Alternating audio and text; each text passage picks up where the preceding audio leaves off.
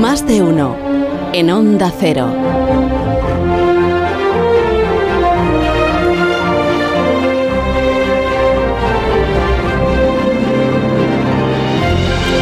Bueno, quedan por mi reloj eh, 17 horas y unos pocos minutos para recibir el solsticio de invierno.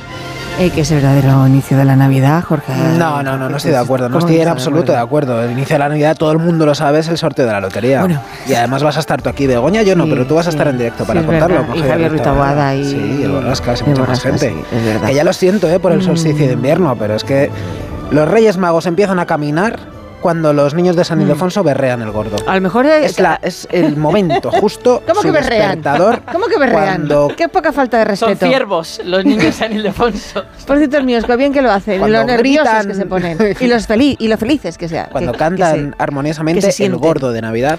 Que, Ay, qué Aparici, ¿estás de acuerdo con Abad o con quién? No, yo, eh, yo creo que estoy un poco más con Jorge. Yo creo, porque y mi argumento, tengo un argumento, ¿eh? no, es, no es simplemente por gusto. Mi argumento es la Navidad es un concepto cultural. Por lo tanto, tiene sentido que empiece con un hito cultural, no con un hito astronómico. La No Navidad no, no es una cosa astronómica, no, tiene, no tiene que ver con los ciclos de la Tierra, tiene que ver con una serie de cosas culturales que ocurrieron. O sea, que hoy traes una, una, una, una historia navideña. Em, un cuento de Navidad. Bueno, no, no exactamente. Ah. Quiero decir, eh, tiene algún paralelismo porque la historia que os voy a contar ocurrió en una época que asociamos mucho a la Navidad, que es el siglo XIX. Esta Ah, claro. época de las fábricas, el carbón, las máquinas cambiando el mundo, ¿no? Cuando nacen los crismas, que lo contamos ayer, las tarjetas de efectivamente, Navidad. efectivamente. Es, y también es la época en la que Dickens ambientó su famoso cuento de Navidad. Sí, Eso es. y, ahí- y entonces, eh, Porque es la visto época- esto, mm, en esta época, que tiene una, una banda sonora muy específica, esta época, ¿hay algún fantasma en tu historia dickensiana? No, en, No, mi, Alberto. en mi historia la banda sonora no va a terminar de entrar. Sí, no, problema. no te preocupes, es que no, pasa nada, no pasa nada. Es que era una época No. difícil. En mi, en mi historia Complicada. no va a haber seres sobrenaturales porque esta sigue siendo una sección de ciencia, ¿vale? No va a haber fantasmas. Pero sí, va a haber... Ay, mira, aquí está. Efectivamente. Claro, es que era una época complicada. La música dickensiana es un poco más. Pero lo que sí va a haber, lo que sí va a haber en la historia de hoy son ecos del pasado, que se parece Ah. un poco a esto, ¿no? Vamos a hablar de gente, en concreto de una persona, que pudo cambiar el mundo, pero a los que la historia les dijo no. Tú no, ahora no, y los relegó al olvido. Vamos a tener hoy fantasmas, pero van a ser fantasmas muy humanos y nos van a hablar de mundos que podrían haber sido y que nunca fueron, como en el cuento de Navidad. Sí, a mí, a mí lo de los fantasmas me gusta mucho. Ahora, no sé qué tiene que ver esto con la ciencia, porque lo paranormal y lo científico está reñido, ¿eh? También te voy a decir. Lo vais a ver, lo vais a ver enseguida. Pero para ello tenemos que hacer un viaje. Ya sabéis que me gusta mucho como ambientar y viajar a sitios. Ahora hemos de ir a este siglo XIX que os he dicho, ¿no? Las fábricas, el humo, las chimeneas. Un tiempo en el que cada día se extraían de la tierra miles de toneladas de carbón. Y para ponernos en situación, eh, hemos traído a ver dónde está, dónde está nuestra voz en off de ¿Tienes de eso también hoy? Onda Cero siglo XIX, por favor. Puede, puede acercarse al micrófono. Qué Eh, presupuesto. eh, gracias. A- adelante, adelante, por favor. No, sí, cuando usted quiera. Las ciudades se alumbraban con carbón, los lechos se calentaban con carbón, la tinta se fabricaba con carbón, la pólvora se hacía a base de carbón, las manitas de cerdo se guisaban en carbón, Así es. los zapateros confeccionaban suelas con carbón, los lazaretos se limpiaban con carbón, los novelistas escribían sobre el carbón, y todas las noches en su alcoba de palacio, ataviado con un camisón con flores de lis en los botones, el rey de Francia se quedaba dormido pensando en un enorme bloque de carbón. No os creáis que esto tan bonito lo he escrito yo, ¿eh? No, es, de, extrañaba. es, de, es de un libro, no, ya me gustaría. Es de un libro que, que os Maldad. quiero recomendar, que se acaba de publicar, y el párrafo, este sí lo voy a terminar yo, termina diciendo, así pues, a principios del siglo XIX, aunque fuese caro, agotable y ensuciara, no había negocio, profesión, arte ni ámbito que no recurriera de un modo u otro al carbón. ¿Y qué libro es, Alberto? ¿Es un tratado sobre el carbón? Pues esa es la gracia, que es un libro sobre todo lo contrario. ¿Ah? Es un libro que se llama El inventor y el autor es el francés Miguel Bonfoy. Francés venezolano, tengo que decir, por eso se llama Miguel, ¿no? Eh, que es un novelista y cuenta la historia de un personaje real, que fue el matemático e ingeniero Augustin Mouchon. Uy, gustó ¿Os mucho. suena, suena el nombre? No, Muchot. para nada, no me suena para a ver, nada. Para la gente que no sepa, que no sepa francés, Agustín Muchot, ¿vale? Mouchot se escribe. Mucho. No me suena en absoluto. ¿Os suena el nombre, no? No, no, pero que no. Insistimos en que no. Pues ya os decía yo que la cosa iba a ir de olvidados porque nadie se acuerda de Augustin. Ah, qué susto. A ver Nadie si se acuerda de cometiendo un Augustin error Mucho. grave. Me siento mucho mejor ahora. Sí, yo también. Bueno, de, de hecho, prácticamente nadie conoce este nombre. Mouchot fue un simple Mouchot. profesor interino. Mouchot. Mouchot, se pronuncia en francés. Iba, él era un profesor interino que iba por Francia de pueblo en pueblo, pero tampoco tenía una gigantesca vocación. Iba por pueblos pequeñitos enseñando a los chavales y tal. Y a los 35 años le destinan a una localidad del norte que se llama Alençon y que sigue existiendo. Y allí alquila un piso cuyo antiguo propietario era un coronel retirado. Y acababa de morir esta persona y alquila ese piso. Y resulta que el coronel ha dejado en su casa... en aquella época no habría. ¿El qué? Se llama Maison. La Maison. El- Que no, había pisos en aquella época. Pues sí que había, sí, ¿Sí que había había. En- En las pisos? ciudades sí. Lo que pasa es que en Alençon no lo tengo claro. Debía, de- debía ser una casa, pero no, no lo sé. ¿eh? Vale, vale. No me consta. Entonces, y resulta que el coronel había dejado en su casa eh, un pequeño tesoro. Eh, ¿Un tesoro con tan disonante o, o dices tesoro así de una forma simbólica? Tú ya me conoces. Yo cuando hablo de tesoros nunca es dinero. o sea, Pues- siempre es otra cosa. Ya yo digo, Es- las es- monedas de oro, doblones. Que ¿no? va, que va, en absoluto. Este, este es mi tipo de tesoro porque era una biblioteca. Ah. Una biblioteca además llena de libros de ciencia. Que resulta que a este viejo coronel, eh, a última hora de su vida, pues le había interesado mucho la ciencia y se había comprado muchos libros. Así que bueno, Mucho empieza a leer. Al principio bah, solo ojea las portadas que, que ha dejado este friki aquí. Vaya profesor. Luego, no, a ver, no, no, que va. eh. Mucho tenía formación matemática, Ah, eh, vale, seguro, vale. seguro que, no, que no era escéptico en ese sentido. Vale. Luego empezó a ojear un poquito aquí y allá. Y así hasta terminar apilando libros junto a la cama y enganchándose sobre todo a un asunto en concreto muy específico, que es el calor solar. Asunto en el que nadie se fijaba en el siglo XIX. Pero vamos a dejar que, que nos lo cuente de nuevo nuestro locutor eh, Borja de Onda Cero siglo XIX. Por favor. Un libro lo llevó a otro. Muchot leyó que un astrónomo italiano había regalado al rey Sol un espejo capaz de fundir un pedazo de hierro en una hora. Descubrió también la historia del espejo de cobre con el que Arquímedes había incendiado las naves de Marcelo durante el asedio de Siracusa. Pero quien más ocurrió. impresionó a Muchot fue Horace Benedict de Saussure. Este físico y alpinista, acostumbrado a la soledad de las cimas nevadas del Mont Blanc, había inventado un aparato que él denominaba olla solar y que guisaba un estofado con el mero gesto de someter al ardor del sol la superficie acristalada de un espejo. Ay, no me digas, que Bushot em, se puso a guisar también con el sol. Bueno, pues No lo, puede inten- ser. lo intentó, lo, Ay, lo intentó.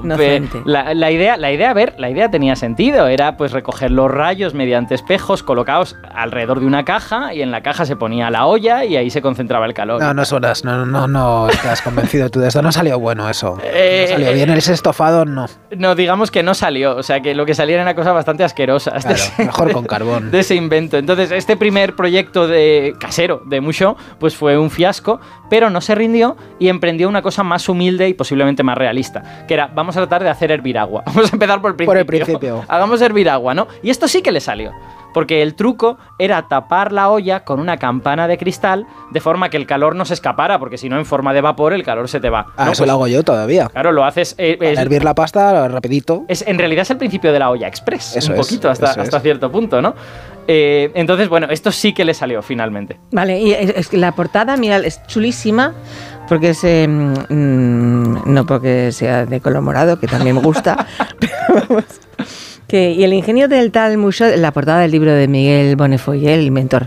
Sí. Traducción de Regina López Muñoz, que nunca decimos esas cosas. Sí, de libros del asteroide. Exacto. Em, pues eso, que el ingenio del tal Mushot, em, eh, la máquina parece bastante más complicada, ¿no? Que una olla Eh, con espejos. Esa- sí, correcto. Sí, sí, correcto. efectivamente, Vale. claro. Es que, es que ahora es Bonita cuando. portada, por cierto. Ahora es cuando llegamos a la chicha de la Mm. historia de Musho, que es que animado por este éxito pequeñín y casero, pues él pensó que podía hacerlo mejor.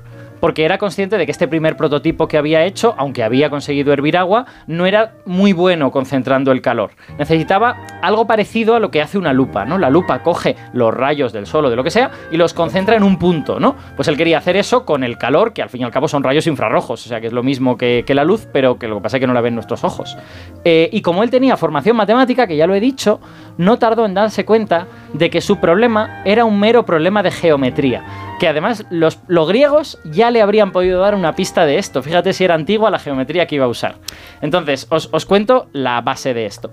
Hay figuras geométricas, eh, algunas súper famosas, que tienen propiedades curiosas respecto a los objetos que rebotan en ellas. Y el ejemplo más sencillo es el círculo tú colocas una pelota en el centro de un círculo y si ese círculo es pues una especie de pared, es una cosa sobre la que puede rebotar, le pegas un golpe a la pelota y le pegues en la dirección que le pegues, la pelota vuelve al centro.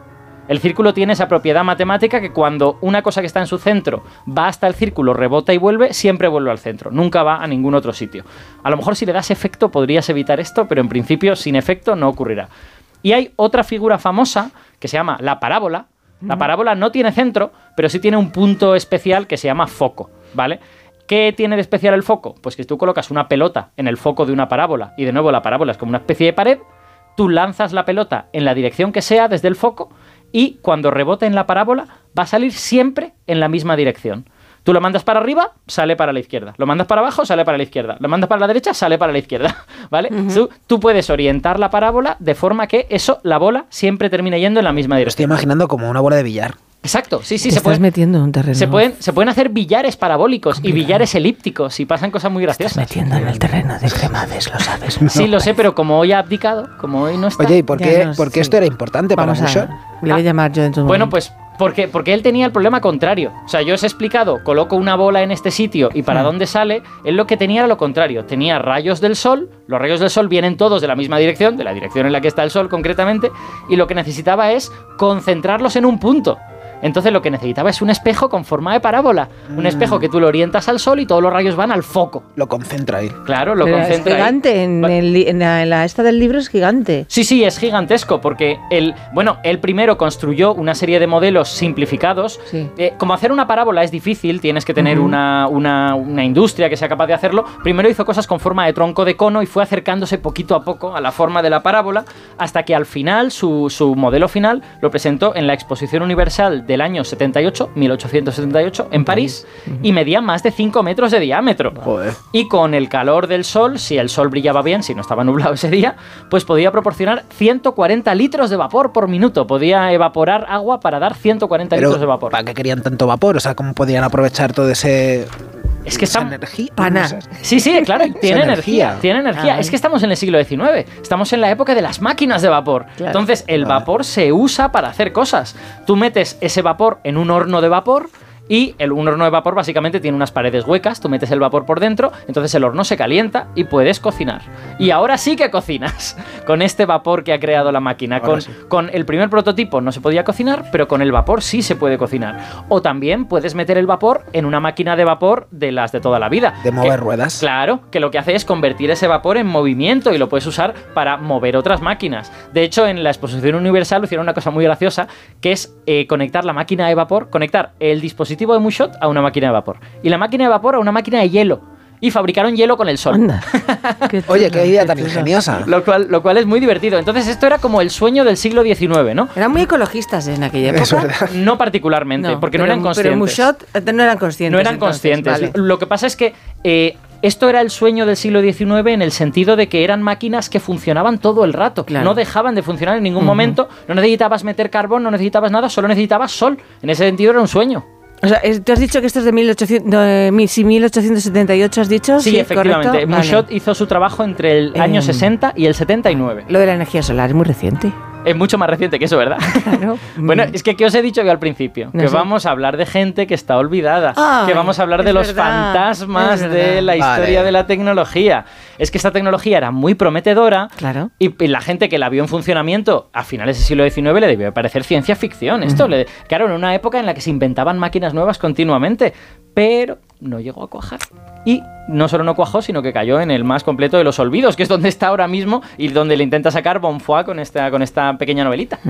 Joder, y pero... la sí. No, no, que, que por qué, que por qué no interesó, que por qué cayó en el olvido. Es que no... Pues ahí hay dos razones principales. Eh, una que es la técnica y otra que es la que de verdad hizo que cayera en el olvido. La técnica es que, eh, aunque esta máquina era muy espectacular, tampoco tenía una potencia increíble. Seguramente no podías mover un coche con el vapor que las máquinas de Mushot producían. Se estima que la potencia de estas máquinas estaba alrededor de medio kilovatio. Entre medio kilovatio y un kilovatio. Para, por comparación, un horno moderno eh, eh, consume 2 kilovatios, 3 kilovatios. O sea que bueno, estabas ahí cerca, ¿vale? Podías cocinar y tal y cual, pero mover un coche... Claro, eh, era, es- era mucho, mucho cosa enorme para simplemente cocinar. Comparemos, Claro, comparemos con, un, con un coche. Mm. Los coches tienen del orden de 100 caballos, ¿vale? Sí. Pues la máquina de Mucho tenía menos de un caballo, un poquito menos, 0,75 algo así. O sea que tampoco era tan tan práctica. Pero luego está la segunda razón, que es la que yo creo que de verdad le dio el golpe de gracia, que es que la economía le jugó una mala pasada. Hubo una serie de acuerdos internacionales, sobre todo entre Francia e Inglaterra. Inglaterra era un gran productor de carbón. Hubo mejoras técnicas, costaba menos traer el carbón de Inglaterra. Total, que de repente el carbón pasó a ser súper barato. Pasó de estar caro a ser baratísimo. Y el gobierno dijo, oiga señor, nos ha hecho un trasto gigantesco que lo único que hace es eh, cocinar vegetales eh, y le retiraron toda la financiación. Tampoco había una gran conciencia medioambiental. ¿no? Ninguna, no, no, no había ninguna. O sea, a, a ver, había gente que era consciente de que seguro que todo eso era malo, pero parece que quedaba muy lejos en el futuro, ¿no? No- nosotros somos ese futuro ahora. Muchas Luego, si me da tiempo, te voy a preguntar más cosas, eh, ¿Sí? Alberto, pero por, eh, por alusiones voy a buscar a Santi García Cremades, ¿te parece? Me parece Pero muy bien. Va a ser en un momento. Y media hora. Ay, ¿estás ahí? Hola, hola. Hombre, Santi. Por alusiones. Sí, sí, alude, Alusiones. alude. Alude. Alu- ¿Puedo aludir? Sí, ¿Quieres, adelante. ¿Quieres hablarnos de cónicas? No lo he contado Adelante. bien, lo de la parábola. No, ¿Te me parece correcto que hable de matemáticos estando Me tú parece- casi presente? Hombre, mm, un poco ofensivo porque he hablado de, bueno. de parábolas sin usar Vale. ningún chiste matemático, que eso ya para mí me ofende mucho. Ah, o sea que las matemáticas son de chiste. Esto es nuevo, esto me lo apunto. No, no Las son de chistes, son divertidas. Y como, Claro. como divertidas que son, Ah. pues a- invitan a chistes. Por ejemplo. No, por ¿sabéis? ejemplo, no me des ejemplos. Luego me hablas de chistes si quieres. X Que- cuadra- No, ¿Qué? ¿Qué, qué has dicho? X. X igual a... X y todo el mundo ja, ja, ja. Sí, sí, igual a... Hombre. Que en un momento, ¿vale? Luego, porque es que además tienes, tienes chistes, dos ¿eh? cosas importantes. Villancicos y chistes, mira. Ah, eso. Toma, no, si se trae la pandereta. Será en, en dos minutos. Un segundo. No, do- dos minutos he dicho, ¿no? No, un segundo. Dos minutos.